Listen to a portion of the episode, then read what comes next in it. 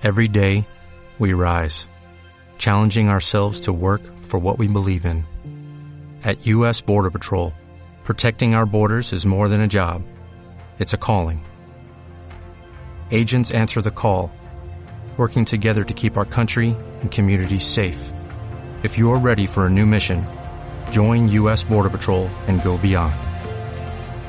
Learn more at cbp.gov/careers.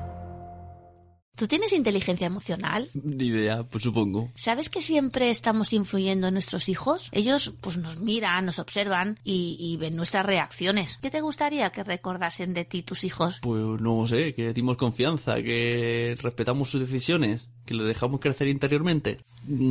¿Has estado leyendo coachingpadres.io.com? Sí, es que AIOU te ayuda a ser el padre y madre que siempre has querido ser. Además, tienen cursos tanto para padres como docentes. Ah, pues eso no lo sabía, eso mola. No lo sabía, eso mola. ¿Y tú, oyente, qué quieres que recuerden vuestros hijos de vosotros? Entra en coachingpadres.io.com para perfeccionar tu relación con tus hijos, ya sean pequeños o adolescentes.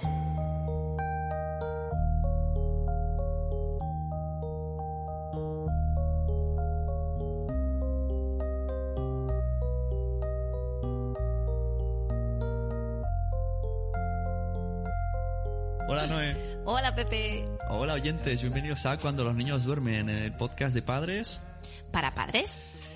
Hoy teníamos un tema preparado. Muchos temas tenemos, muchos temas. En principio queríamos hablar de la crianza Con apego. y la disciplina positiva, ¿no? ¿Se llama? Sí, el re- sí. Lo que pasa que ya hemos grabado la entrevista, la vamos a poner a continuación. Sí, Pero ha sido tan interesante, se ha extendido tanto, sí. que ya no vamos a hablar de eso.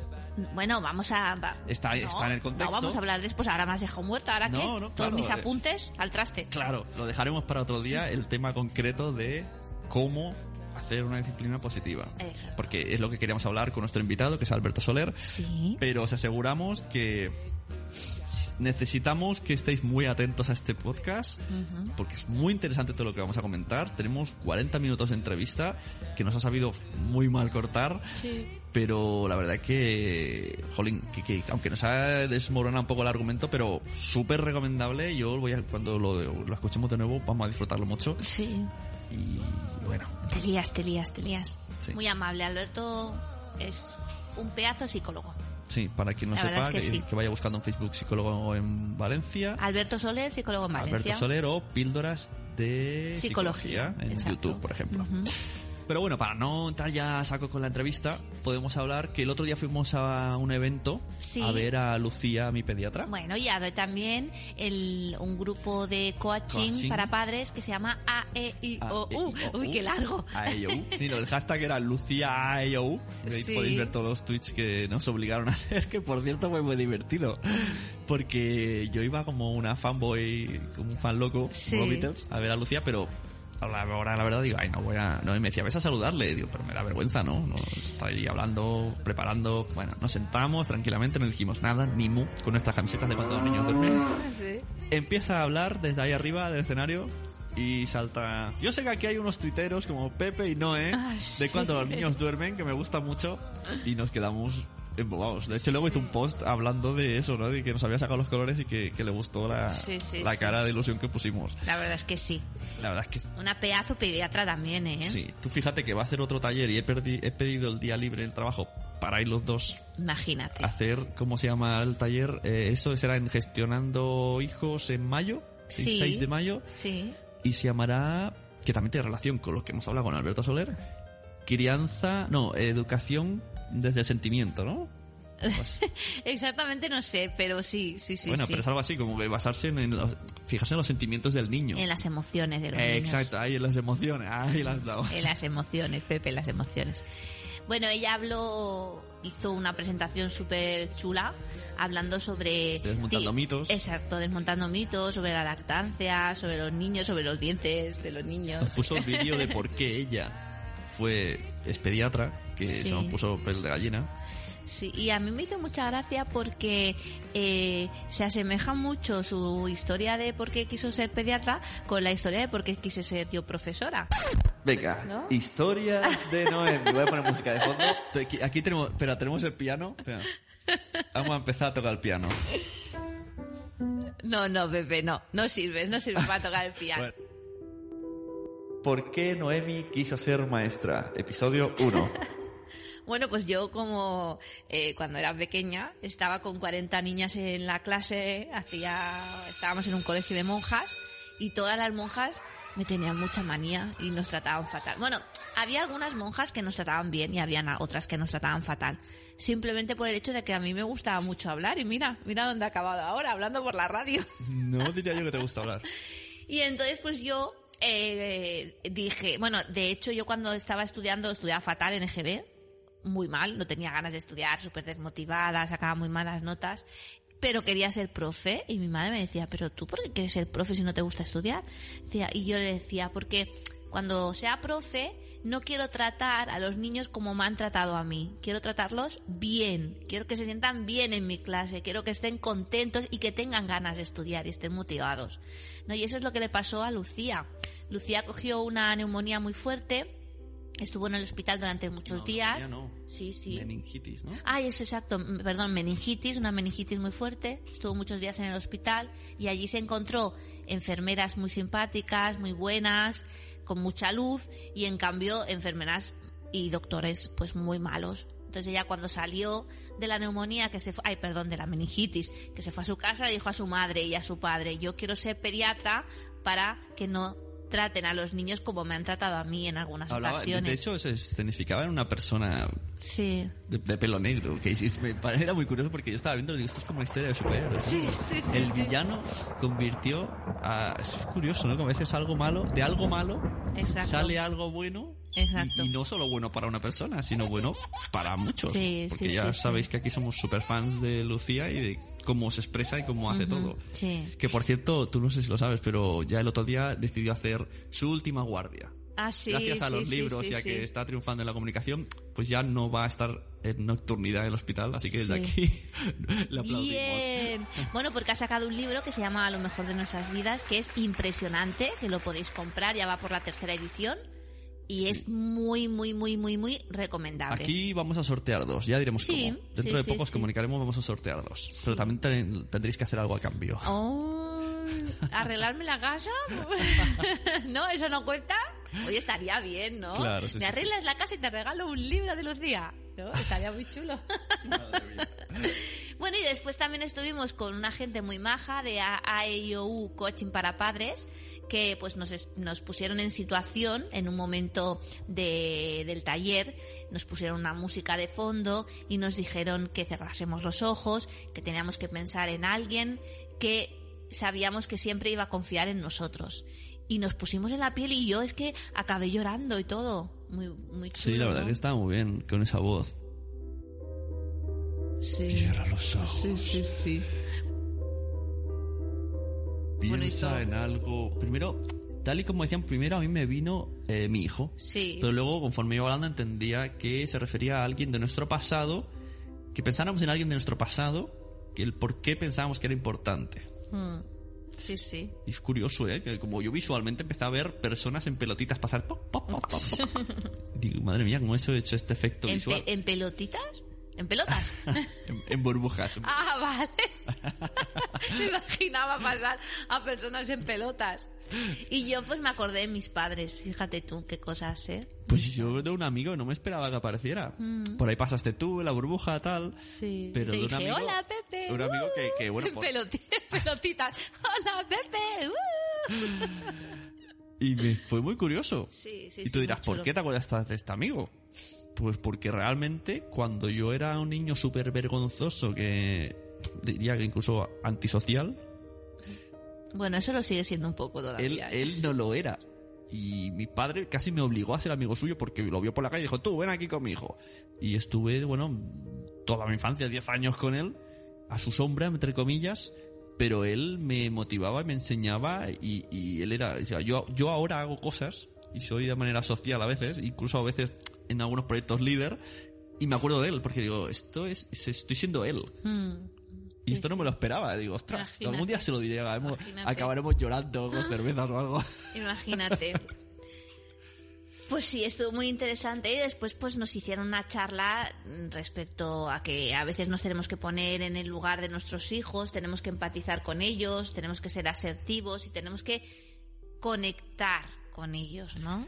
Exacto, Mm, conectar. Porque muchas veces no conectamos Sí, con la ellos. conectar y que aunque sea... Es verdad, eso me gustó que decían, aunque pases poco tiempo con ellos, pero pásalo con ellos. O Mm. sea, que estés ahí. Que no estés con el móvil, que no estés con el periódico, que no estés pensando en lo que vas a hacer mañana. Estás ahí. Y si son 10 minutos, 20, una hora, estás con ellos. Si estás en el parque, estás con ellos. Eso es, la verdad es que últimamente estamos teniendo eh, gente que nos explica cosas que te hace pensar, ¿eh? te hace cambiar un poco el rumbo porque sin darnos cuenta hacemos las cosas mal. Y por ejemplo, en la entrevista que hemos tenido ahora con Alberto Soler, que vais a escuchar a continuación, también se habla de esto. Y, y entre lo que dura la entrevista y lo que estamos hablando nosotros ahora va a ser un programa muy largo. Sí. Así que vamos a ponerlo ya, Alberto Soler, y de verdad que vais a disfrutar mucho, ¿verdad que sí? Estás oyendo un podcast de nacionpodcast.com. Apóyanos mediante compras afiliadas de Amazon o entrando en Patreon y descubre contenidos extras como vídeos y concursos cada mes. nacionpodcast.com. Entra y descubre otros programas.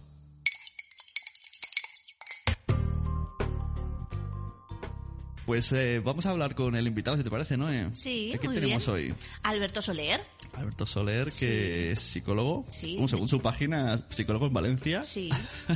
Tiene un, un, un- ¿Cómo se dice ¿Blog? esto? Un blog no, pero lo del YouTube. Blog con V. Ah, pues eso. En el YouTube, que se llama Píldoras de Psicología. Exacto. Bueno, ahora nos presentará bien exactamente. Buenas, Alberto. Muy buenas, ¿qué tal? Esto explica un poco a la audiencia que no, no solamente eh, eres youtuber, esto viene de antes, ¿no? Sí. Esto- pues, tienes un, un trabajo. Sí, Explícanos hecho, quién, es, quién eres. Pues lo canal de YouTube, de hecho, la verdad es que tiene, tiene poquito tiempo. eh, Creo que empecé, pues eso, en, en octubre, noviembre, lleva un montón de tiempo. eh, que De hecho, la, la primera idea fue hacer un podcast, de hecho. Ujú. Y ya, pues o quizá pues desde 2007, 2008 dándole vueltas a hacer un podcast, que sí, que no, y- pero al final me resulta mucho más cómodo sentarme, escribir y, y ya está, ¿no? Y sí que al final un amigo me dijo, oye, ¿por qué no te lanzas a hacer un vídeo? Y empecé a hacer algunas pruebas, se las mandé a algunos amigos y al final pues me lancé y es con lo que un montón de gente de hecho me conoce más por las píldoras, por los vídeos que por las cosas que he escrito, que la verdad es que yo sí que está viendo Es bastante que a veces es más fácil cosa. como es más fácil como como escuchar eh, Hmm. cosas, ¿no? Que no leerlas, ¿no? Muchas veces, eh, Claro. pues bueno, como los podcasts, te los pones en el coche y vas escuchando. Claro, claro, fregando los platos, haciendo las cosas en casa, que cuando yo lo escucho. De todos modos, lo que... De todos modos, lo que haces en tu píldoras de psicología es me gusta más en vídeo. Pienso que funciona mejor porque es muy cortito y esto es el eterno debate que tengo en, en otros podcasts míos de si vídeo o audio y en esto, en esto creo que funciona mejor el audio. Una cosa es un debate, pero si es algo... Cuesta muchísimo, ¿eh? Si- Sintetizarme, al, al menos a mí me cuesta una barbaridad porque me, me pongo a escribir, me estiro, pero los vídeos, el intentar, que es la, la idea que, que yo desde el principio tenía, de hacer simplemente una única idea y desarrollar solo una idea, me, me cuesta un montón, siempre me acabo alargando y hablo, me dicen, es que hablas muy rápido, es que quiero decir tanto que no me cabe. Sí. Claro. Bueno, eso es lo típico cuando le tienes que decir algo a un niño y te empiezas a, a enrollar, a enrollar. Claro. Y a los 10 minutos no, me- no se está enterando no de nada, ¿no? Nada. Eso Pues lo mismo. Eso lo dijiste, parece tú en un píldoras que decía, no le deis la chapa. No se enfada conmigo cuando le está regañando a nuestro hijo, le digo, no, eh, tanto no le digas, Ya. resume, y se cabrea conmigo, digo, ahora, re- ahora rebota el enfado. No, pero sí que es verdad que a veces nos, nos enrollamos y, y los nanos es que se quedan con, con nada. Es decir, al cabo de cinco segundos ya, ya han desconectado y dicho, ah, uno, un rollo esto que me están soltando y no, Claro. no, no hacen ni caso. Sí. Entonces tú eres eh, psicólogo, psicólogo infantil o... Yo soy psicólogo y de hecho, eh, sobre todo trabajo con adultos, con, con niños. eh, no trabajo porque mi, mi especialidad no es la, la psicología infantil. Los psicólogos infantiles sobre todo trabajan con, con patología infantil. Yo, verdadera patología infantil, eh, me encontrado con poca. Yo durante un montón de años sí que estoy trabajando con niños, con grupos de niños hiperactivos, con problemas, o, pero más allá de, de esos, de esos grupos, esas patologías, sobre todo lo que me encuentro son niños súper sanos, súper normales, pero que sus padres creen que no lo están. Entonces, de hecho, sobre todo trabajo con los padres de, de esos niños, pues, ¿no? porque me parece súper súper cruel y súper innecesario con los nanos eh, tenerlos que llevar a la consulta de un psicólogo como si estuviera mal de la cabeza, cu- cuando en verdad simplemente son niños, ¿no? A veces somos los padres los que no, no acabamos de entender qué es lo que, qué es lo que les pasa a los niños. Es que ahora con el, la palabra que has dicho hiperactividad, ¿no? Niños hiperactivos, como que se está poniendo muy de moda un niño que a lo mejor es un poco más movido que los demás, como nuestro peque, mm.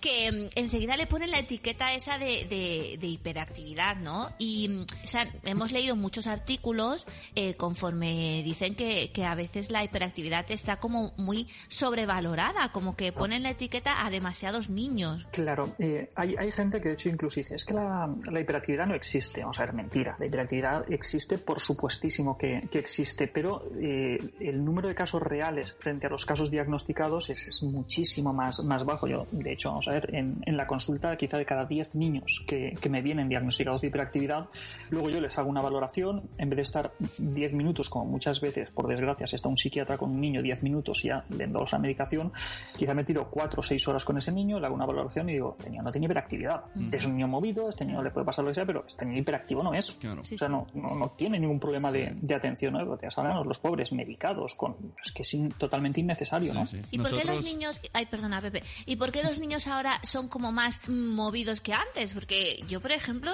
en la clase que estaba yo en EGB, que he hecho EGB con 40 también, niñas, sí. que éramos niñas todas, no había el mismo movimiento que, por ejemplo, puede haber ahora una clase de, de sexto con 25, ¿no? Claro, Porque... yo, yo creo que esa pregunta es súper interesante. Hay un montón de, de factores que, que, pueden influir. Para, para, empezar, porque en nuestra época, que para ya somos viejunos, no, no, no había también no. La, la, diversidad que hay ahora. no somos la... viejunos, no.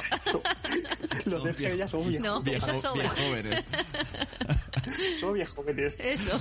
En, en, nuestra época, yo, yo, creo que, bueno, creo, ¿no? Es, es así, no, no había la diversidad que hay ahora en, en, las aulas, ¿no? Que eso para los profes también es un reto súper importante, porque a veces hay, hay profes que, que se ven en, en la necesidad de tener que lidiar con situaciones para las que o no están acostumbrados o no están preparados, sobre todo los que son más, más veteranos, ¿no? Sí, que, sí, que no, no, tienen los recursos para enfrentarse con, con, la diversidad que hay hoy en día. También el, el sistema educativo es, es, diferente a nosotros, pues nos exigen unas cosas que ahora no nos exigen. Yo creo que han cambiado muchos factores, pero la esencia eh, yo creo que se mantiene, es decir, que, que, los niños son movidos. Otra cosa es que a nosotros en clase, en clase, mediante la disciplina que tenían o mediante lo que fuera, nos hacían estar más, más quietos, pero la necesidad que tiene un niño de moverse es la misma ahora y es la misma hace mil años. Es decir, los niños se mueven, los niños no prestan atención. Somos nosotros los adultos que queremos que quizá a veces hagan cosas para las que evolutivamente no están preparados. Sí. Y también no será también un poco que nosotros estamos un poco, no sé si decirlo traumatizado porque es una palabra muy fuerte, pero no queremos mmm, esa rudeza con que a veces nos han tratado en el cole o en casa. Entonces somos padres muy blandos y no sabemos, es como estamos en una transición de a ver qué, qué estamos haciendo, qué es queremos que yo, a yo en eso hijos. hablaba hace, hace, un par de semanas, por ir en una píldora que muchas veces parece que haya dos formas ¿no? de hacer las cosas, la buena y la mala, o que eres autoritario o que, mm. o que eres blando y, y, las cosas no son tan de, tan de blanco y negro, es decir, ni a nosotros nos, nos maltrataban en, en la EGB, ni ahora con la ESO son unos blandos, que yo, yo creo que son mucho más, mucho más grises, ¿no? más, que, más que blancas y negras. Pero eh, sí que es verdad que mmm, se ven las cosas ¿no? a veces muy, muy polarizadas, ¿no? de no voy a ser muy duro, por lo tanto, y no saber eh, ser respetuoso, ser atento con el nano, no tiene nada que ver con, con ser permisivo, con, con, no ponerle límites o con dejarle hacer lo que, lo que le dé la gana, ¿no? Claro. Y ahora, eh, en relación con eso, ¿no? Entonces, ¿cómo tenemos que actuar con esos niños que a lo mejor son un poco eh, más movidos, más eh, impulsivos, más provocadores, entre comillas, sí, ¿no? Luego... Eso nos lo comentaba también una, justamente una oyente nuestra que se llama Campanilla, que era amiga mía de EGB, nos comentaba de eso, ¿no? Que, que a, a, ver, ¿por qué no hablábamos de los niños, pues eso, trastos, ¿no? De los niños los que trastos. son trastos. ¿Cómo, ¿Cómo, tratamos con esos niños trastos? Sí, aquí en casa tenemos uno que está muy... Bueno, uno y, y, va, y, y la segunda va en camino, bueno, que tiene todavía, dos años. Todavía y... no está controlada, pero no, no, está localizada, pero el peque está muy rebelde. Sí. el, el lo, mayor, lo, que está claro es que hay, hay niños que, y, y, vosotros que tenéis dos, pues lo, lo veréis, ¿no? Y, que, hay, que hay diferencias entre, sí. entre ellos, pero al igual que entre vosotros mismos, habrán diferencias. Seguro que uno de los dos es más casero que el otro. O uno le gusta más hacer deporte que el otro. O uno le gusta más leer, a otro le gusta más ver las pelis, o lo que sea, ¿no? Uh -huh. Los niños en ese sentido funcionan igual. O sea, hay que, que de base son más movidos, que necesitan más, ir acti más, más actividad, y los hay que son más tranquilotes, que estarían todo el día en el sofá o jugando en casa. O... Entonces lo que tenemos que partir de la base es que que un niño se mueva no es malo, que un niño que se mueve no es un niño que está enfermo ni que hay que corregir, sino que hay que ayudarle a canalizar esa actividad, ¿no? No tiene sentido si tú tienes un niño que el tío es como una lechuga que está todo el día en el sofá, ¿qué tal? Pues mm, apuntarle a 50.000 actividades, pues pobre, ¿no? Pues déjalo, pues eh, fomentale la lectura o actividades que, que sean más tranquilas y pues del mismo modo no tiene ningún sentido un chaval que es súper activo, que es nervio puro, que está todo el día moviéndose, pretender que esté sentado seis horas, que esté, no, pues a ese niño lo que hay que hacer es fomentar o, ayudarle a que pueda canalizar toda esa energía, todo ese movimiento de una manera constructiva, ¿no? Apuntarlo a judo, a taekwondo, a baloncesto, a fútbol, eh, escalada, montañismo, que esté en la calle, que juegue, es decir, formas en las que él o ella pueda canalizar toda esa energía, porque es que si no, luego la va a soltar en casa y te va a trepar por los muebles y te va a liar la de Dios. Cuando eh, quizá el problema ha sido nuestro como padres de no identificar que eso es una necesidad que, que él tiene y no darle el contexto necesario para que él lo pueda canalizar de forma positiva y que luego no salíe. Sí. no, eso que has dicho ahora, el penismo me he reído porque es verdad, el otro día fui a un sitio a ver a un amigo que tenía al lado de la playa y bueno, mis hijos se iban al, al agua, que no era la idea, era que jugaran con la arena, pero se iban al agua, hasta que encontramos el, el típico, esas cuerdas. La pirámide de cuerdas. Sí. Vaya, sí. pues bueno, el- yo ya cierro los ojos porque sé que no se va a caer, pero sube hasta arriba y estuvo, vamos, la mar de contento, dos horas subiendo y trepando y Claro. en casa no, no lo hizo. Claro, luego en casa súper bien. Claro, porque quizá lo que necesita es eso, ¿no? Es, es poder desfogarse, poder sacar toda esa energía y... Pero imaginaros que vosotros pensáis que, que eso no toca, que, que ese niño no está bien, que ese niño es que date cuenta, es que mira lo que se mueve porque el hijo de mis amigos no se mueve tanto, es que esto tiene un problema, entonces vas a un psiquiatra, le cuentas que no deja de moverse el nano, eh, te hará cuatro preguntas y dice, no, no, es que, es que parece que tengo un motor dentro, es que no para, es que no presta atención, es que zasca, pastilla, diagnóstico, etiqueta y eso lo lleva de por vida. Es- ese es el problema, ¿no? El, el patologizar cosas que, Claro. que son Sí. normales. Entonces lo que lo que entiendo es que a los oyentes que nos estén, estén prestando atención, que, estudiemos un poco a nosotros mismos, a nuestros hijos, antes de dar el paso, ¿no? claro. Y, y ir Claro. probando. Vamos a ver si... Bueno, es claro, es que a veces más bien es lo que es, eh, mis necesidades las quiero adaptar a él y es al revés. Claro, Y si yo- justo, justo, Si yo tengo que hacer cosas es en casa, pues no me puedo ir a la playa a que Claro. escale. Pues oye, a lo mejor hay que hacerlo. Pero muchas veces no somos, lo- o sea, no es es la idea que tienen los padres, sino es la idea que tiene el resto de, de- de gente que está alrededor, ¿no? Pues lo los típico. padres y la sociedad en general. Sí, por ejemplo, vas a casa de alguien y el niño pues no para, se sube al sofá, baja, tú estás ahí, dale que te pego, venga Mario, tal, no sé qué, o Pepito.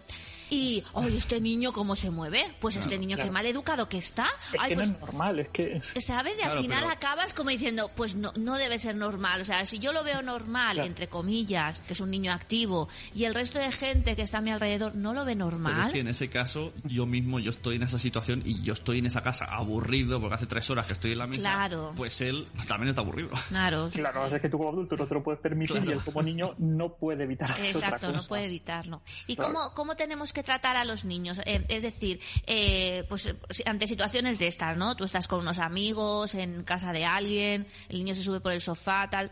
¿Qué haces? Claro, porque o sea, esto siempre se habla del refuerzo positivo, ¿no? Sí. que era el tema que queríamos hablar, pero no siempre lo veo difícil de aplicar. O sea, en casa sí, tú en casa, eh, bueno, tienes tu rincón, te lo llevas, hablas con él y luego le haces refuerzo positivo, pero y fuera de nuestro terreno, en un restaurante, en casa de alguien, ¿cómo llevamos el refuerzo positivo? Bueno, explicamos Vamos a un poco qué es refuerzo positivo a la gente. bueno, que lo explique él. Vale, Vamos a ver, el, el refuerzo positivo, eh, más que ser algo que nosotros hacemos, eh, aquí me voy a meter una cosa un poco técnica, ¿vale? Si, si no me entendéis eh, muy bien lo que estoy diciendo, me lo decís y lo intento explicar Bien. de otra manera, ¿vale? Eh, el refuerzo positivo es más bien la descripción de un fenómeno, por así decirlo, que está en la naturaleza, al igual que puede ser, por ejemplo, el, el castigo es- o, o puede ser el refuerzo negativo, o puede ser la extinción. En el fondo no, no es ni una técnica ni, es- ni una estrategia educativa, sino que es un fenómeno que se produce y es una consecuencia que una vez tú la aplicas después de una conducta, incrementa la probabilidad de que se dé esa conducta. Por ejemplo, tenemos una máquina de Coca-Cola. Tú metes un euro y sale una lata de Coca-Cola. El hecho de que salga una lata de Coca-Cola es un refuerzo positivo. Eso ha reforzado positivamente la conducta de tú echar la moneda. Si no saliera la lata, sería menos probable que tú metieras la moneda otra vez. Pero si sale la lata, eso incrementa la probabilidad de que tú en otra ocasión vuelvas a meter una moneda y obtengas una lata. No es que la máquina te esté premiando por lo bien que has metido la moneda, sino que es una consecuencia que incrementa la probabilidad de que tú realices esa conducta. Pero esto es lo que le hacen a los animales, ¿no? Que sí, de hecho la, investigación animal se basa en, eso.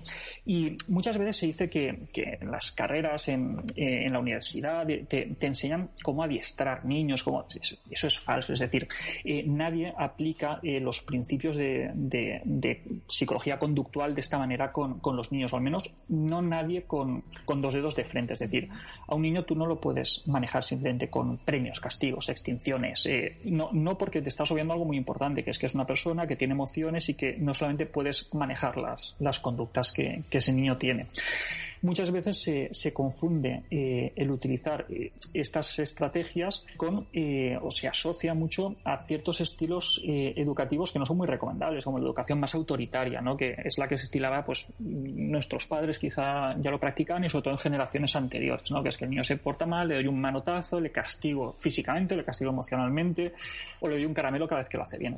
Obviamente el niño no es un perro, no, no, no le puedes tratar de esa manera, pero poco a poco se va avanzando y se van en, psicología y en educación y se van entendiendo que ese niño que, es una persona que no solamente lo puedes manejar con, con castigos, con premios, con y que sus emociones son mucho más importantes, ¿no? Y es cuando empieza un poco, que seguro que habéis escuchado mucho, el tema de la educación respetuosa, de la crianza con apego, del...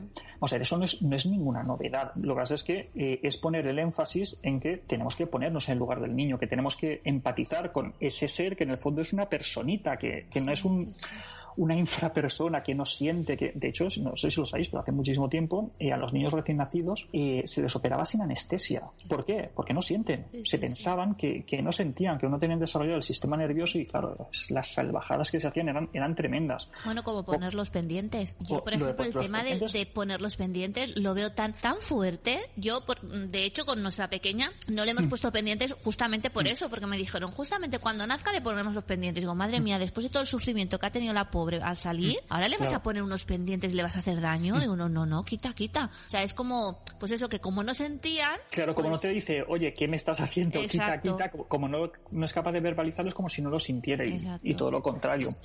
Pero lo, lo, que os está diciendo, que eh, tenemos que ponernos en lugar del niño, ¿no? Y, en ese sentido, la crianza con apego, respetuoso, tal, no, no es ningún descubrimiento, ni es nada tan, tan, tan nuevo. Eh, todo esto parte de los años 60, es decir, es, algo bastante antiguo y siempre se ha sabido, desde hacía muchísimo tiempo se sabe que la educación autoritaria no produce resultados positivos. Es decir, tú puedes, entre comillas, adiestrar o, domesticar a, un niño, pero no es lo que quieres hacer en el fondo si quieres que se desarrolle como, como una persona integral, ¿no? Tú antes estáis, bueno, antes estáis comentando, es decir, bueno, ¿y qué es lo que hacemos fuera de casa, no? Porque dentro de, de nuestra casa, pues podemos controlar mucho más esas, esas conductas o podemos manejarlos mucho mejor. ¿Qué es lo que vamos a hacer si eso se produce en, un restaurante o se produce en casa de unos amigos? O... Ahí lo, lo primero, lo que yo siempre recomiendo es prevención, prevención y prevención. Es decir, si tú sabes que siempre te la lían cuando vas a tal restaurante, pues quizás es que durante una época no puedes ir a comer fuera. Es, así de sencillo, es decir, bueno, pues es que ahora mismo están muy movidos, me van a dar la comida y pues no podemos ir a comer fuera. Evitas la ocasión y evitarás que, se den ese tipo de, situaciones. Hay dos recursos que puedes poner en práctica que tampoco son tan recomendables, pero hay mucha gente que los hace. De hecho, si vais a cualquier restaurante veréis que todos los niños están con el iPad encima ah, de la mesa. Oye, ese es otro tema que tenemos bastante, bastante ahí. ¿Cómo se dice la palabra esa? No, no, de estigma, ¿no? De ahí que. Sí, porque el otro día justamente hablábamos de esto con, eh, con mi hermana, que habíamos ido a un restaurante a comer y había una mesa enorme con, no sé, a lo mejor habían cinco parejas de padres y mogollón de niños. Y los niños todos. eran niños mayores, ¿eh? Bueno, había de seis, siete, ocho, todos los niños tenían o tablet, o consola, o móvil. Y yo pensaba, madre mía. es, que eso es una historia porque, por ejemplo, en el coche, ¿no? Eh, ahora todos los niños van en el coche viendo dibujos, viendo. Mm, nosotros mirábamos por la ventana. es decir, esto no, tampoco es que nosotros jugamos con dos piedras, pero eh, estamos también disminuyendo la capacidad que tienen para frustrarse y también la capacidad que tienen para mirar alrededor, ¿no? Hasta el punto en el que para ellos es inconcebible eh, llegar a aburrirse en un momento determinado. Pues, oye, el aburrimiento forma parte de la infancia. Yo me acuerdo las horas eternas en clase, cuando estabas ahí, el, que el reloj no se movía, cuando no te te puedes abstraer de todo lo que te Mm. resulta El otro día vi un, un- en, en Facebook compartieron un monólogo de un era un latino, un hombre y decía ya los niños ya no se aburren y ya no hacen agujeros en la tierra. Dices que ya no dicen ¿sabes lo que es un agujero un niño?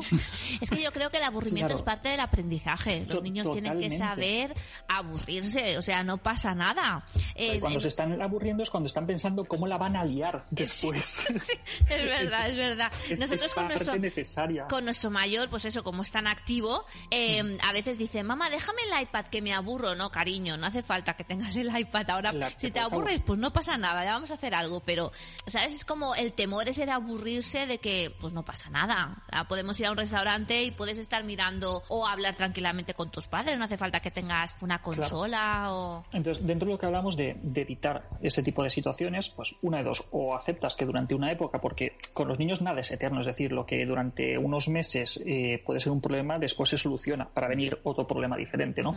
Entonces, o no vas a ese restaurante o eliges sitios en los cuales eh, los niños puedan jugar y se puedan divertir, es decir, hay un montón de restaurantes que tienen quizá pues una pinada alrededor, que tienen zona de juegos, o que tienen sitios donde ellos pueden correr, o que tienen parque infantil o animación, pues quizá tienes que ir a sitios donde dices, oye, yo sé que dos horas no vas a estar aquí sentado Claro. en una trona mirando sí, sí. las caras de los mayores como, como hablan, ¿no? eso- Pues oye, ve por ahí, corre y pásatelo Claro, bien tú, claro. tú también. Es complicado porque así es, yo que sé, un fin de año con familiares, ¿sabes? Cosas que pff, ya los adultos vamos por obligación, y los Bueno, niños... estás durante una etapa de tu vida que tienes que estar con tus hijos. Claro, es que eh, se nos olvida que eh, nosotros podemos regular nuestras emociones, podemos regular nuestras conductas, eh, nosotros tenemos un control total y absoluto de nuestras vidas. Ellos no tienen absolutamente ningún control, no deciden ni lo que comen, ni lo que cenan, ni si se bañan ni se dejan de bañar, ni cuando van al parque de bolas que les Sí, gusta mucho, ni eso es verdad. no, no, no controlan absolutamente nada. Hmm. Yo veo muchos padres que mm, llevan a rastras a sus hijos, ¿no? De, oye, pues tú te adaptarás a, a mi vida, ¿no? Porque tú estás ahí abajo, yo estoy aquí arriba, pues oye,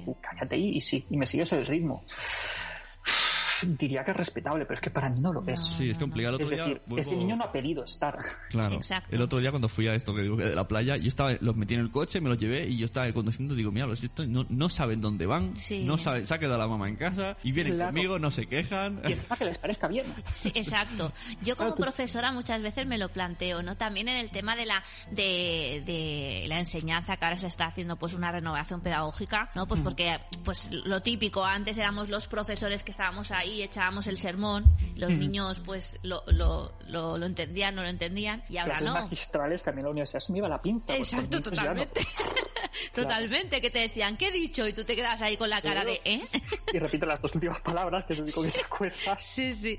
Pues ahora, claro, o sea, es diferente, ¿no? Entonces yo muchas veces pienso en mis alumnos que les digo, venga, va, ejercicio 5, página 50. Y los niños se pueden acopiar tranquilamente. Yo pienso, mira, los pobrecitos, no son capaces de decir, o sea, no, no pueden decir, no, no lo quiero hacer. O sea, porque es como está mal visto. Imagínate no, que empiezan, pero... ¿por qué? No, pero, pero es verdad, o sea, con los niños, con los niños pequeños, con nuestros hijos pasa, pasa exactamente lo mismo. O sea, yo, venga, vamos a bañarnos, vale. Hoy toca comer pizza, vale. Hoy toca comer lentejas, vale. O sea, Claro, es son que no, como no que. deciden nada, pobrecillos. Exacto. Y, y que, Y luego esperamos que no se frustren y que, y que siempre estén de buen humor Exacto, y que sí, sí. es que, claro. Y yo creo que es muy importante, pues de todo este rollo que te he metido, es muy importante pues ponerse en el lugar de él, ¿no? Ser muy asertivo, ser muy Total, empático. tener, tener empatía con, con y ese eso niño, ¿no? a veces a los padres nos falta mucho. Sí, pero es que no podemos, o sea, no, la vida de un adulto es muy difícil. eh, Es, es difícil y no, mira, hay- hay-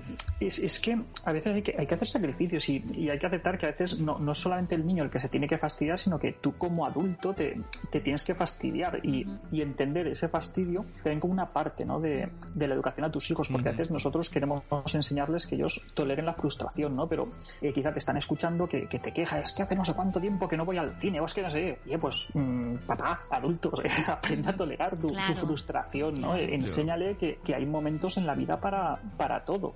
Mm, Que, que no siempre se, se puede tener todo, pero es que a veces nosotros como padres no nos aplicamos el cuento que les exigimos a ellos como, como hijos.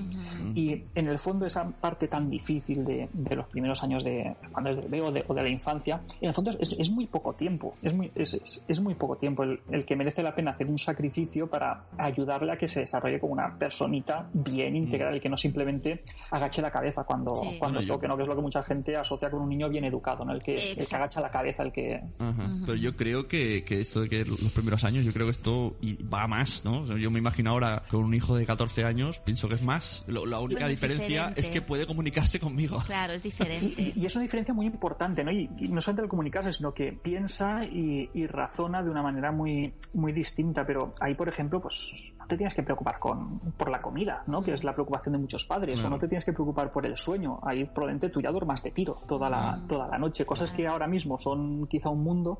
Cuando tienen 14 años, pues Claro. quizá no duermes de tiro porque sale con sus Sí, amigos, ¿no? pero claro, también, Pero van- también- van cambiando los problemas. Sí, también hay que, lo que hemos dicho, sacrificarse. Por ejemplo, ahora me imagino, mi hermana ayer, que vive en Italia, se tuvo que estar todo el día en un centro comercial porque mi sobrina quería la firma de un famoso, pues estuvo Sí. haciendo cola y mi hermana tuvo que estar ocho horas sentada en un banco.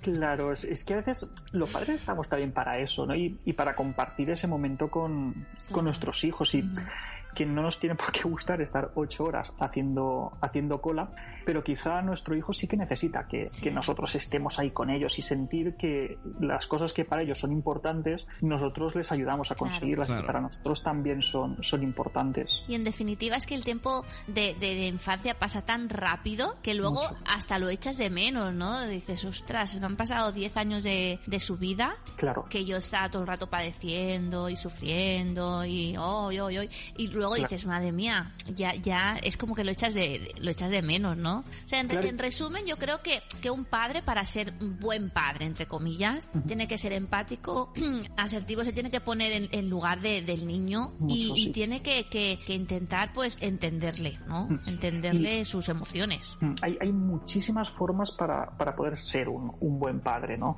Es decir, ahí me, me molesta mucho eh, que, hay, que hay personas o hay, entre comillas, estilos de, de crianza que, que se apropian del concepto de lo que es un buen padre, de lo que es educar bien o criar bien. O sea, hay, hay muchísimas formas de, de poder llegar a eso. Pero una forma que sí que es esencial es tener empatía con tu hijo, que, que no es lo que, lo que tú estabas diciendo. Si no tienes empatía con tu hijo, es, es muy complicado que lo hagas bien. Es, es muy difícil, ¿no? Porque nunca vas a conectar con lo que, con lo que necesita en ese momento. Pero una cuestión que también es súper importante para, no, no tanto para hacerlo bien como, como padre, sino para que tu hijo sea feliz y esté a gusto, que, que es que tú estés presente, que, que tú estés ahí, ¿no? Que, que tú inviertas tiempo en él y que no lo veas como un estorbo en, en tu proyecto de, de vida, ¿no? Como el que no me deja ir a jugar a fútbol o no me deja ir al cine o el que no me deja ir de copas o el que, sino que lo veas como una parte más de, de tu proyecto de, de vida, ¿no? Claro. Entonces, es, es estar presente ese, ese tiempo y no como, como una resignación, ¿no? Sino verdaderamente poder disfrutar de, de ese momento que, que tú estás. Y es que yo, yo solo digo muchísimo decir, ostras, es que se me ha pasado la, la, la infancia de mis hijos, es, es que no me he enterado, es que yo no estaba ahí, es que yo estaba currando, yo estaba haciendo no sé qué, y, y es que yo no me he enterado de eso, y eso es una pena. Sí, es muy Sí. triste, es muy triste. Yo quiero retomar lo de que ha dicho antes, ¿no? El iPad ya es bastante anti-iPad y tal. Me- me- metámonos en, en los iPads, pero- Lo que pasa que, que yo sé, que, o sea, él, él ahora está en el momento que se está empezando a viciar. Mm. Y entonces, como he visto que el prohibírselo es ¿Cuántos mucho peor, tiene cinco. Cinco años. Cinco. O sea, eh, el prohibírselo es mucho peor, porque se frustra, acaba cabreadísimo, entonces... Cuando prohíbes algo, aumenta lo que se llama el, el valor, in- el, el valor incentivo, ¿vale? Es decir, que, que de repente es algo muchísimo más, más interesante, ¿no? Porque como es algo prohibido, pues mola mucho más. Claro. Claro. Entonces, bueno, poco a poco, pues yo qué sé, un viaje de 20 minutos en coche, le digo, mira, te lo dejo, pero cuando llegue me lo das. Incluso un día dije, venga, eh, de- a la tarde me pongo contigo y juego contigo al iPad, y estuvimos media hora. Y bueno, más o menos veo que cuando le digo, ya está, lo cierra y me lo da, cosa que me so, flipo colores, porque antes era, un mosqueo. pero bueno, Mira, ahí, has dicho algo muy importante, que es que tú te pones con él, ¿vale? Eso, eso es bastante importante. Ahí, ahí- nosotros ya empezamos una generación que, que controlamos más ¿no? de, de la tecnología, que hemos jugado a, a videojuegos y, y sabemos de, de qué va el tema, ¿no? Pero hay muchos padres que no, no entienden que al igual que tú no le pondrías una película porno a tu niño de 6 años, no entienden que hay clasificaciones para, Claro. para los videojuegos, ¿no? Y que hay cosas que no son adecuadas para niños, por mucho dibujito, mucha historia que, tenga. Con el tema de la tecnología mm, es como todo, no es ni blanco ni, ni negro. Sí que hay una recomendación súper súper clara y que tiene mucho mucho respaldo, que es que antes de los dos años de edad eh, lo- los los niños no tenían que tener absolutamente ninguna exposición a, ningún tipo de pantalla, ni teléfonos, ni, ni tablets, ni móviles, ni ordenadores, ni nada. El rollo de las pantallas es por simplificar, es por no decir todo eso, no es que se les vayan a quemar las retinas, ni necesiten un safety care ni cosas de esas, eso es una chorrada. La cuestión es que eh, hay un concepto muy importante, es lo de coste de oportunidad, ¿vale? El tiempo que, que tú estás eh, con una tablet o con el ordenador o con la tele es tiempo que no estás invirtiendo en otras cosas. Entonces, malo, malo tampoco es, es decir, no, no te fríe el cerebro, no te fríe las retinas, no te va a dejar tonto, pero es que tampoco te aporta nada que te puede aportar cosas que están más allá de, de esa pantalla, ¿no? Eh, hay programas didácticos que están muy bien, educativos, y, pero no te ofrece nada más de lo que te ofrece estar con un palo en el parque. Es decir, eh, a nivel de, de, desarrollo cognitivo, a nivel de desarrollo social, no te ofrece mmm, nada más allá. Es, es un entretenimiento pasivo que es, que es agradable, que es muy interesante, pero que no son como las calorías vacías, ¿no? Que, que engordan, pero están sí, sí, ricas, claro. pero no, no, sí, no, te dan mucho más. No, está claro, está diseñado para que el cerebro le guste, aunque estés ahí. Bueno, claro, claro, totalmente, porque eso activa muy bien el cerebro, eso excita el cerebro y claro. es como el azúcar, es como las, drogas, ¿no? Que a nivel cerebral, pues mola mucho, pero hay otras alternativas que son, que son más guays. Claro. Por eso no dejo el chocolate, porque me activa el cerebro. Nosotros tenemos, tenemos, pues es tenemos que ir a, a, a yonkis de chocolate. De chocolate. No, no, puede ser esto. Pues muy bien, Alberto.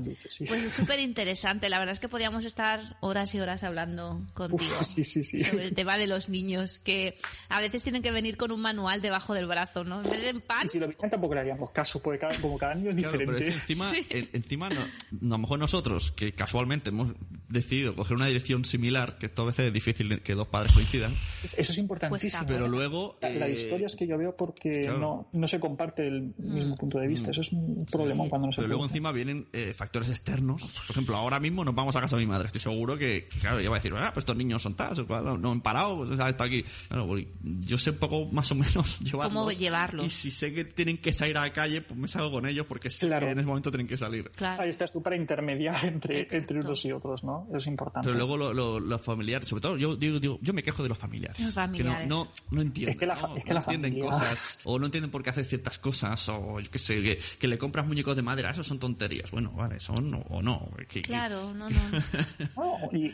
ojo, y aunque lo fuera, oye, que yo soy su padre, Exacto, claro, eso, sí, sí, eso es verdad, eso es la decisión de... Vamos, que no, igual que estamos en lo mismo, ¿no? si tenemos que ponerse en el lugar de nuestros hijos, luego no se ponen en el lugar de los padres. No, no, no, no. Un poco de comprensión general pedimos al mundo. sí, y bueno, yo pienso que a la larga, cuando sean adultos mis hijos, que son tan cabezotas y tan persistentes, llegarán muy lejos, porque el ser cabezotas y el ser persistentes, no, es que es verdad, o sea, sí, veo sí. la parte positiva, es como decir, pues es. conseguirán sus metas, porque una persona que es así, que claro. persiste en una cosa, al final consigue lo que quiere, ¿no? Y eso es claro. bueno también. Y es que esos son unas, unas variables, unos valores, unos atributos súper deseables en una persona adulta, es decir, Exacto. que sean perseverantes, Exacto. que sean asertivos, que sepan decir que no, que sepan expresar sus, sus necesidades, que se den cuenta cuando no se les está tratando de una manera justa y protesten por ello. Es decir, eh, yo tengo una consulta llena de personas que, mm, por desgracia, no han aprendido a hacer todo eso, ¿no? Mm. Pero el problema es ese que muchas veces como padres no nos damos cuenta que estamos esperando cosas eh, totalmente opuestas de nuestros mm. hijos. Queremos que mientras son pequeños, molestos, gritan y tiran mocos y huelen mal, que, que sean calladitos y silenciosos, pero que cuando sean mayores sean asertivos, sepan decir que no y se desenvuelvan en el mundo. Eh, no, es que no tiene que mm, ser molesto, entre comillas, en casa y tienes que enseñarle a, entre comillas, ser, ser molesto, a quejarse, a protestar, a decir las cosas, para que luego el día de mañana sepa decirle que no al jefe, sepa decirle que no al novio o a la novia, sepa decirle que no a una persona que, que abusa de él. Es decir, esa habilidad se empieza a crear ya desde, desde la infancia.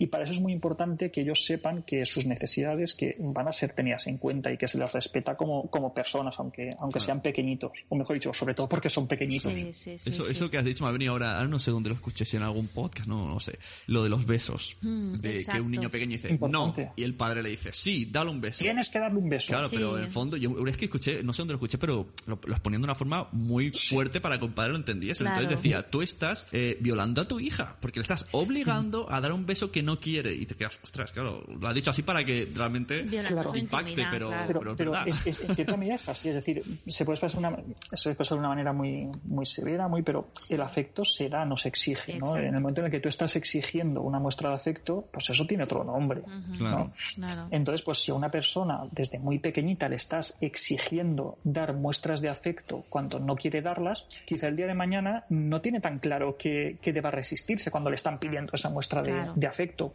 Sucede algo muy parecido con la comida. Y a los niños nunca es recomendable obligarles a comer. ¿Por qué? Porque su estómago lo tiene él, él sabe cuando tiene hambre, cuando no la tiene y sabe regularse y nosotros nos tenemos que regular por nuestras sensaciones internas de, saciedad, ¿no? Si te obligan a comer, si la sensación de saciedad está en el plato en vez de estar en tu estómago, al final te vas a guiar por lo que está puesto en la mesa. Y eso es eh, un factor de riesgo para, por ejemplo, la, obesidad en, la edad adulta, ¿no? Eh, pues con el tema del afecto, parece que no tenga nada que ver, pero es lo mismo. Tú tienes que guiarte por tus sensaciones internas, no guiarte por si una persona te dice que le des o no le des afecto, que comas o que, o que dejes de, comer. Es eso, respetarle como, como una persona. Sí, sí. ¿Qué es? Madre mía, lo que dice, ¿no? Estaremos aquí todo el día hablando. Ya, Otro día te llamamos y vuelves. y como yo no me enrollo ni, nada. Y nosotros no tenemos preguntas. Porque está muy interesante el tema, sí. Sí, sí. Yo ahora tenía una pregunta, pero se me ha escapado de la mente. Se ha ido, ah, se ha ido. Suelta, suelta. No sé, se me ha escapado. Ahora, ahora, no, ahora no me acuerdo. Era interesante. el tema de la comida que dices de, de, que a los niños que se los obliga a comer pueden ser obesos de, de mayor. También es, podrías, es un factor al menos, sí. También estaría relacionado con la anorexia infantil o...? Es que esto lo dice porque tenemos aquí un peque que... Que, no come. no comería. Es que él no comería. No comería, no comería. No come, pero eh, vamos a ver. Eh, hay, hay, un libro súper interesante que, no sé si lo habéis leído, se llama Se me hace bola, o Se me hace bola, de, esa, de esa, frase, esa, frase, la decía yo de pequeño toda la vida. Pues el, libro eso os lo recomiendo un, un montón. Es, de, un, de, un, nutricionista, aparte tiene cuenta de Twitter, de Facebook, es bastante activo por, por las redes. Y, es, es, muy interesante el, libro y, vamos, eh, básicamente se, se, puede resumir en nunca obligues a un niño a, a comer. Es decir, eh, hay niños que, que necesitan eh, más y menos, y menos aporte de energía en diferentes momentos de su vida. No siempre eh, necesitan la misma cantidad de, de alimento. hay épocas en las que comerían mucho, épocas en las que comerían poco. El hecho de hacer nuestras cinco comidas al día es un tema muy cultural. no, no, no es necesario que un niño coma a la vez que nosotros, de la misma manera que nosotros. Entonces, ellos son los que tienen un sistema nervioso, tienen unos receptores en el estómago, se llaman los que son un tipo de neuronas que se encargan de, percibir la presión en el estómago y se encargan, entre otros sistemas, de, percibir la sensación de, saciedad o no. Si nosotros les obligamos a comer, eh, le estamos obligando a callar esa señal eh, endógena, esa señal interna que tienen y centrarse en señales externas, como que es que se lo diga a otra persona, como que en el plato, aunque de comida, o que está la hora y toca, y toca comer. Entonces, en el momento en el que empiezas a, interferir sobre algo que, es natural y que de por sí funciona bien, entonces ya pueden venir después los problemas. Un ejemplo muy bueno que siempre se pone es eso que eh, tú no vas por, por el campo y te ves animalillos muertos que se han quedado por ahí desnutridos porque se les ha olvidado comer. no, o sea, ningún ser humano, ni animal, ni de ningún tipo, muere teniendo alimentos a su alcance y alimentos sanos a su alcance. Por lo tanto, lo que hay es que generar las condiciones necesarias para que ese niño coma, es presentarle alimentos sanos, con, nutricionalmente eh, bien, bien construidos, es decir, alimentos de verdad, no guarradas, si ese niño quiere comer, comerá, y si no quiere comer, ya comerá, pero la comida tiene que ser un momento de, buen rollo, de alegría, no de, estar obligando al niño hasta que vomite para, para comer. Es decir, es que mm. un niño que no quiere comer no va a comer. No va a comer, y, hay muchas fases, es decir, está la fase de que te giro la cara para que no me des la cuchara, está la fase de que te escupo y al final está la fase de te vomito la comida que me has obligado a tragar. Es decir, no va a entrar comida en ese cuerpo. Eso hace mi sobrino. es, que, es, que, sí, te escucho, te entiendo, entiendo tus palabras, pero noto en un rechazo a la defensiva. Vamos a ver, yo, tengo dos hijos, ¿vale? Los dos son mellizos. Eh, se llevan dos kilos de peso. Mm. Ella, eh, a los dos les ponemos la misma comida delante, que es lo que hay para comer. Mm. Ella come, te coñas mejor o tiene más apetito que él. Eh, y, ojo, a mí me cuesta, es decir, yo le veo que se levanta, me coñas de la mesa sin comer, digo, ostras, pobrecito tal, pero es que está perfectamente sano, es que se desarrolla perfectamente bien, pero la cuestión es esa que él tiene menos apetito y necesita menos porque quemará menos o, o por lo que sea. Pero es que lo entiendo porque a mí también me cuesta un montón y tengo que, esforzarme mucho en recordarlo porque me cuesta. Sí, sí. Mm. Pero claro, es que por ejemplo nosotros, la, la, pequeña que tiene dos años, ella, si, si un día pasa eso, que un día no come, a mí no me preocupa porque digo, bueno, este día no tiene hambre, vale. Pero es que puede pasar con él, con el de cinco años, que por la mañana, bueno, hoy creo que se ha tomado media galleta, no sé qué mm. comerá, ayer cenó tres espaguetis y va tirando así y luego está todo el día corriendo, digo, pues este niño de qué vive. Del aire. Pero, él está sano, tiene algún Sí, tipo de anemia, tiene... De pequeño tuvo alergia, intolerancia a lactosa, que era el problema porque No, no, alergia comía. lo, lo escuché que hablabais de eso, Pero sí. eso ya se le quitó. Entonces, claro, entendimos muchas cosas, porque durante un año sí que lo obligábamos mucho porque no comía nada, pero era por otro problema. Claro. Y ya de paso recomendamos a algunos si está oyendo que, que a veces es un problema intestinal, que también hay que Sí, plantearlo. sí, Sí, es que las pasasteis canutas con eso, ¿eh? me acuerdo que, Sí, sí, que lo contabas y Yo que cuando- vaya tela. Cuando te- los dos primeros años yo me llegaba a estar tres horas con el tenedor así. Sí. Y digo, ¿pero qué le pasa a este niño que no come? Claro. O sea que descubrimos que eso tenía reflujo y, Claro. y alergia. Y, ahora no y lo para él tiene. en ese momento es que le ardía el cuerpo. Exacto, y exacto. decía, Claro. por favor, aléjame la comida. O sea, que haces tres horas ahí delante, quita. O sea, déjame en paz. sí, sí. Y yo no, a lo mejor se ha quedado traumatizado, yo qué sé. Bueno. Porque es que no come. Come menos, pero es igual que tú y que yo. Sí, bueno, pues Tú, mira, por hay- ejemplo, comes poco, yo como más. Y, y hay épocas que te comerías un toro y hay épocas en las que, en las que verdad, pasas ¿eh? del aire. Sí, sí, ahora estoy en la Pero- época de que me comería dos toros. es muy difícil, tío. Pero luego va a casa de la abuela y come todo lo que quiere, es lo que no entiendo. bueno, Y, y- y qué es lo que come, qué es lo que no come, que... ya, Claro. sí, sí. Pues Bueno. muy bien. Muy bien, hemos hecho aquí un análisis general que yo me voy, voy a estar todo el día pensando en muchas Sí. cosas. Sí que es verdad que eh, yo reconozco a veces no nos ponemos en el lugar de los niños. Y Exacto. eso que yo muchas veces sí, yo me considero de los que sí. Pero a veces no. Pero a veces, yo qué sé, estás A veces- harto. a veces cuesta. Ahora mismo, yo he hecho, está aquí Alberto sale en la webcam, pero miro a mi alrededor, la casa, y porque no están los niños voy a ponerme a arreglarla ahora, porque si estuvieran, es que me pongo los nervios. Es, es horrible, es horrible. Pero, pero el, el problema sería que pensaras que la casa tiene que estar ordenada. No, con ellos es imposible que esté No, ordenada. no, no. Pero volvemos otra vez al tema de los familiares. que vienen a tu casa y oh, lo tienes así, tan desordenado, hoy aquí hay polvo y los cristales, y dices, por favor. Pero el problema no son ni los niños por desordenar, ni los familiares por decir. Es quizá nuestro por no aprender a decir por aquí me entra y por aquí me Exacto, sale. Si ellos no exacto. lo comprenden, es su problema. Pero mm, yo no voy a estar agobiando a mi hijo por esto, ni voy a Exacto. estar sufriendo por este tema. ¿no? Si no entienden que es una casa con niños, pues oye, ellos se lo pierden, ¿no? Exacto, Pero sí, sí. Y muchas veces es el sentimiento de culpa ese que, que te queda a ti, ¿no? Madres, las madres tienen Sobre más todo las madres, ¿no? De decir, hoy no puedo, no tengo tiempo. Que a lo mejor dedicas ese tiempo a estar con tu hijo, con Claro. tus hijos, y no a ¿y en qué, me- limpiar. y en- en qué mejor invertido? Exacto, Claro, el otro exacto. día, eh, espera que, que te corte, eh, escuché una charla de estos malas madres, tienen como un videoblog en YouTube y escuché un trozo. Y vi una chica diciendo, lo- por un lado me sentí un poquito ofendido, pero tiene razón. Dice, los hombres tienen la capacidad de, de la, ¿cómo dice? del egoísmo más desarrollado. Entonces pueden decir no y ya está, o sea, pero nosotras nos sentimos culpables. Pero es que, es que eh, a, la socia- a las mujeres socialmente tampoco se les permite esa capacidad de decir que no. Nosotros, los hombres, somos asertivos, somos fuertes, somos los que se dice que no y es que no y punto. Eh, mm, vosotras, lamentablemente, eh, la sociedad sigue sin trataros de la misma manera y el no que a un hombre se le respeta, a vosotras no se os respeta de la misma manera.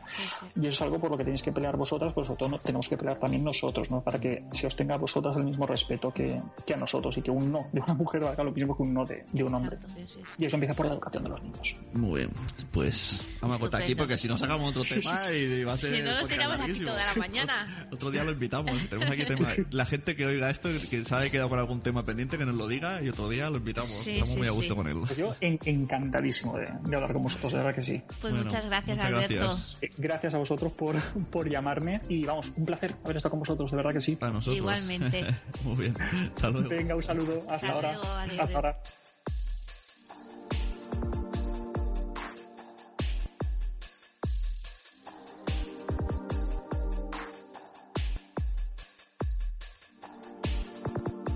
Estás oyendo un podcast de nacionpodcast.com. Bueno, pues como hemos dicho, no, Noé- Noemi, que, Noemi. que Lucía te decía Noelia. Es verdad, pero es que a, a mucha gente le pasa, que me llama Noelia, como es Noé. Claro, no no soy es- Noemi, eh, no- Noemi. Noemi. No Noemi. ¿Sabes por qué no me gusta que me llamen Noemi? Porque te decía las profes. Porque Es me el- decían las monjas. Es, es el trauma ese. Me decían Noemí. Y con ese tono agudo que tienen algunas monjas. Noemí. Y yo ah, no me quiero llamar Noemí, me quiero llamar Noemi. Noé. Noé, ya está. Noé para Ya los está. amigos. Bueno, pues lo dicho. Muchas gracias a Alberto Pues sí. por asistir y, y en serio que la invitación es... O sea, yo, yo lo tendría cada podcast Sí. aquí. Yo desde aquí, ya que estamos también en Radio Palau, quiero mm, enfatizar sobre un asunto. Y quiero decir que faltan en este pueblo charlas sobre psico eh, de psicólogos, pediatras eh, y personas que nos hablen de cómo tratar a los niños. Faltan, faltan, faltan. Por tanto, Ayuntamiento de Palau Solita y Pegamans, necesitamos mm, reuniones y charlas para los padres. Y mira que se hacen a veces en, en la masía hacen cosas. de- yo llego a escuchar que hacen un evento de marketing, pero, pero sí que es Sí, verdad pero que. nada relacionado con los padres. Tienes toda la razón, pero tú Sí. puedes moverlo de dentro, tienes la radio, estás en los coles, tienes ahí, tú manejas el Sí, pueblo. sí. Tendríamos que hacer alguna charla, pues eso, que venga algún psicólogo que hable sobre, pues, disciplina positiva, sobre cómo tratar con los niños, eh, no sé, yo creo que es muy, es muy importante. Claro. Mira, lanzamos de aquí, si hay algún, alguien que se vea capaz Sí. de la zona de Palau de que se pueda contar con nosotros y al menos ya tenemos una persona. Exacto. Y entonces le decimos al ayuntamiento, mira, oye, hay aquí Sí, un sí, par de personas interesadas en hacer esto en este pueblo. Mm. ¿Por qué no habláis con ellos y que vengan, que los contratáis y hacemos una charla interesante para padres?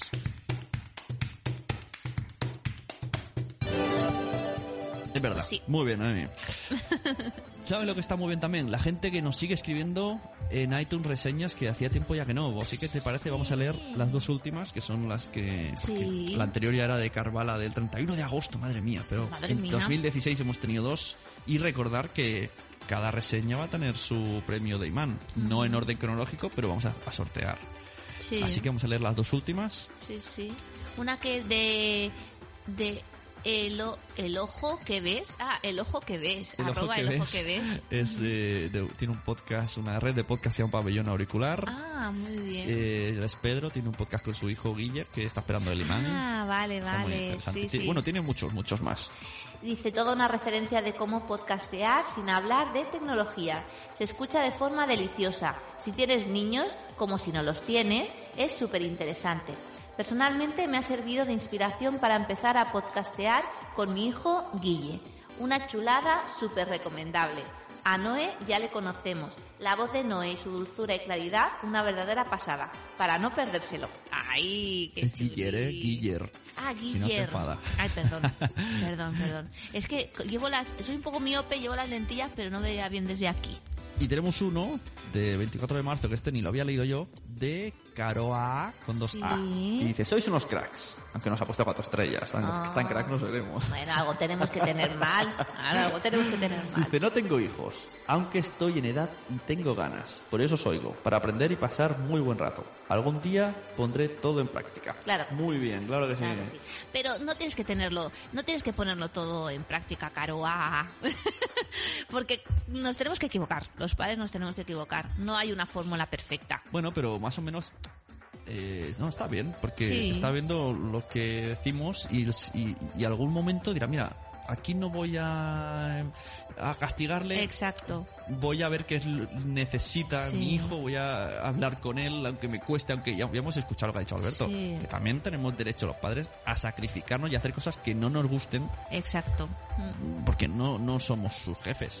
Y aparte es que con la experiencia vas aprendiendo, porque yo en estos cinco años que soy madre he cambiado como persona, porque...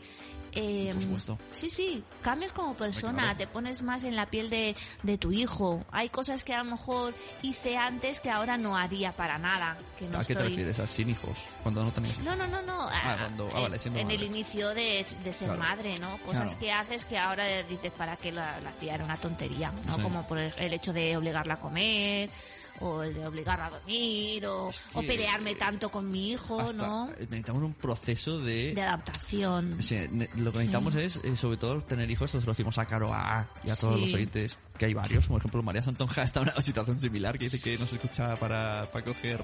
Ánimos. Exacto. Tienes que sacrificar muchas cosas de tu vida. Mm. Y cuando digo sacrificar, no te estoy diciendo que no vas a ver eh, una película en el cine, no. O sea, mm, que a lo mejor no tienes tiempo de ducharte, Mm. no tienes mm, sacrificar pues que esté la casa sucia y no te importe, no te importe lo que digan los demás. Entonces es como una menta es, es un ejercicio mental para los Sí. padres complicado, güey, que es que no por mucho que lo digamos no vais a saberlo. A mí me da mucha pena muchas veces. hasta que lo tengáis en Ay, niños. perdón, que te Bueno, una cosa, espera, espera, espera, ¿Que te vamos a he ver una cosa. Ayer, ayer leí un tuit de, o esta mañana, de Lucía, que respondía a La Vanguardia, ha salido una noticia en La Vanguardia, Sí. que la Pedroches, ¿sabes? Sí, Pedroches, ah, sí, Pedroches, ha dicho, yo tendré un hijo y lo querré mucho, pero no tanto como a Cristian, que debe ser su marido, ¿no? No, David, se llama David. Bueno, o sea, su marido. Sí. Y claro, y ella decía, bueno, lo querrás no lo más. sabes, claro, No, no es, lo que, es que es que a todos decimos de aquí, no, no lo querrás como él, no, lo querrás mucho más, de una manera distinta, querrás más a tus hijos que a tu propia vida. O sea, y yo creo, yo pienso que en una situación peligrosa daríamos la vida. Exacto. Sin pensarlo, ¿eh? Sin pensarlo. Sí, y mm, bueno, y lo- que decíamos, ¿no? De, de, de cómo ser buen padre o ser buen ma- y buena madre, ¿no? Que yo muchas veces cuando, claro, cuando paso mucho tiempo con otras madres en el parque o, o en el colegio incluso, eh, y, y veo que, que hay gente que no, no tendría que ser madre. Te lo digo en serio, me da pena decirlo, pero es que es verdad. Tratan a los niños de una forma que yo pienso, si tratas así a tus hijos, ¿cómo vas a tratar Claro, a tus amigos o a por- tu familia? Por cierto, pues si hay, a lo mejor hay gente que, que nos escucha y dice, ¿y estos que van de, de gurús de la No, enseñanza? No, todo no, lo no, contrario. no. De hecho, el otro día, mis hijos, bueno, son, están en un momento... potente de su vida, medio potente. terroristas. Sí. Y claro, y mi padre, que no nos escucha, Dijo, pero tú no tienes un podcast donde le dices a los demás lo que tiene que hacer con sus hijos. y yo dije, no, no, no, no te equivoques. Yo tengo un podcast primero para expresar, que, que para, para comunicar al mundo que no es tan solo, que Mm. Sí, todo el mundo tiene los mismos problemas. Exacto. Y, y también, pues también nos sirve un poco para reflexionar y para, es que aquí nadie sabe más que nadie, es que eso está no, claro. no. O sea, la gente que nos escucha diciendo, mira, vamos a aprender lo que dicen, no, simplemente es una experiencia, cada uno tendrá la vuestra. Sí, pero sí que es verdad, Pepe, que desde aquí, ¿no? Insisto que los niños son niños y se le tienen que tratar Claro, como hombre, niños. sí. Y no se le tiene que ir a un parque y insultarles, porque hay padres que insultan a sus hijos o tratarles mal. Yo, por ejemplo, el otro día fui eh, con nuestro mayor al parque y justamente en el parque, qué casualidad, hay una, un trinecillo de esos de cacharritos, de atracciones. El niño se quería subir. Bueno, pues claro, subía el niño, subía Ah, la una- niña. una feria, una feria. 6 euros los dos. Y después se querían volver a subir. Claro, yo no, no tenía dinero. Dije, no, Mario, no, no nos podemos subir. No, Blanca, no nos podemos subir. No, me montaron una que los tuve que sacar arrastrando del parque. Cuando llegué a casa me sentí tan mal de decir, ostras, he sacado arrastrando a mis hijos del parque. Aparte de que la gente me ha visto, ¿no? Bueno, la la ahí- vergüenza que te, que te da. Te bloqueas y te da vergüenza. Digo, y es- ostras, pero eso, que en ese momento me sentí muy culpable y dije, no lo voy a hacer más, no quiero hacerlo más, Claro. ¿no? Intentaré no ir a ese parque para que no vuelva a pasar, o intentaré, pues, pues, no sé, de hacerlo de otra forma. Hay padres que lo hacen cada día con sus hijos. Claro, al menos que los arrastran, Yo que los pienso que por, balancean. por lo menos tú has visto que está mal. Sí. De hecho, me, me- ahora me ha venido a la mente, uh, me pasó, o sea, a mí me ha pasado esa situación muchas veces. Una vez te acuerdas en Mollet que me lo hicieron y me tuve que dar 10 minutos de pie mirándolos, Sí, diciéndoles sí, sí. calma, calma. Y todo el mundo te juzga con la mirada, todo el mundo juzga a los niños. Y, y tienes que aislarte y decir, me, da sí, igu- sí, me dais igual lo que estoy pensando ahora mismo. O sea, mi hijo, o sea, pues si quiere una cosa, es, es ha vuelto caprichoso ahora mismo, quiere un capricho, y yo no voy a darle una hostia porque lo estoy deseando los No, demás. no, no. Entonces, Pero hay gente que piensa en eso, muchas como- conversaciones. Pues si le han pegado será porque se lo merece. ¿Perdona? O sea, a ver, ¿tú pegarías a alguien? O sea, ¿tú pegarías a tu pareja? ¿O pegarías a tu padre? ¿O pegarías a tu madre? No, pues entonces ¿para qué vas? ¿Cómo vas a pegar a un niño indefenso que no se puede defender? O sea, es que eso, eso- es, un, es otro capítulo, ¿eh? El Sí, tema sí, de, sí, sí, de la las que- agresiones a los niños. Es otro capítulo. bueno, no sé si, si queremos tocar ese capítulo. No Muy sé. complicado. Entonces, lo que digo, la suerte, la ventaja que tenemos nosotros dos, pues que tenemos este medio de comunicación Ujú. y podemos expresar y también pues lanzamos si alguien dice, mira, aquí habéis dicho una cosa que no estoy de acuerdo, que nos escriba y totalmente de acuerdo, nosotros aceptamos todo, todo el mundo Sí, se sí. equivoca, todo el mundo aprendemos unos de otros, Exacto. pero que aquí no estamos como me dijo mi padre aquí dando lecciones de vida. No, no, no, no. Es que ni, ni los profesionales, te- de, de hecho hasta aquí Alberto Seller, y no nos ha dicho tenéis que hacer esto. No, Él mismo no, ha dicho cada pareja es un mundo, cada familia es un mundo, cada niño hay que estudiarlo. Pues, Sí. pues eso, al menos podemos comunicar que, que hay que tener un respeto general por todo y paciencia y, y sacrificio. Yo creo que es un poco con esas tres cosas lo tenemos no solo para los niños, sino para todo, para la vida. Exacto. Ay. Dios mío, cómo nos enrollamos. Dios mío. Bueno, buenas noches a los que están escuchándonos de noche. Pues sí. Y nos vemos en el siguiente capítulo y ha sido largo pero intenso. Exacto, pero ha sido chulo. y en los siguientes capítulos algún día vendrá Lucía, que está también, la tenemos, la tenemos medio ficha. A ver, a ver. Como dicen por ahí, o guau. Sí, adiós.